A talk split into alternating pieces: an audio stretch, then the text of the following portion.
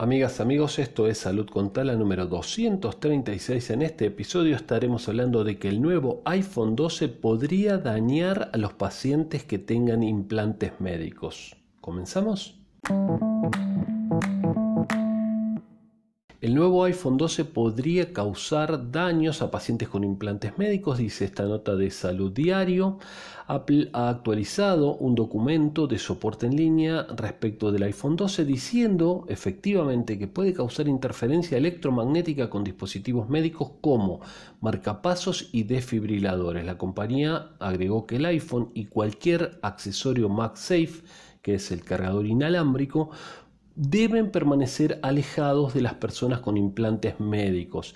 El iPhone 12 podría interferir con los marcapasos. ¿sí? Esto parece un capítulo de, Black Mirror, ahí cuando se meten en la, en la computadora y le hackean el, el dispositivo médico el marcapaso o incluso hay marcapasos que incluyen desfibriladores, ¿sí?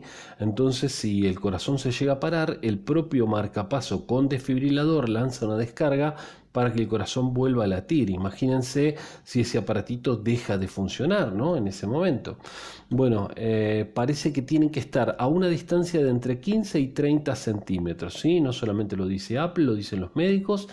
Eh, porque este iPhone 12 parece tener más cantidad de imanes que otros eh, iPhone anteriores. ¿sí? Eh, con respecto al tema de la carga inalámbrica y demás, bueno, se necesitan imanes, esto crea un campo magnético alrededor del dispositivo y esto puede interferir entonces con eh, otros implantes u otros artefactos que estén alrededor, ¿sí?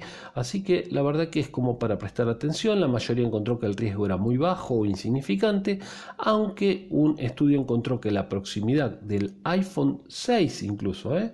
con dispositivos implantados puede causar interferencia. Bueno, fundamentalmente lo que se está viendo, como les decía, es con este iPhone 12 y tal vez los que vengan eh, más adelante por el tema de la gran cantidad de imanes que traen.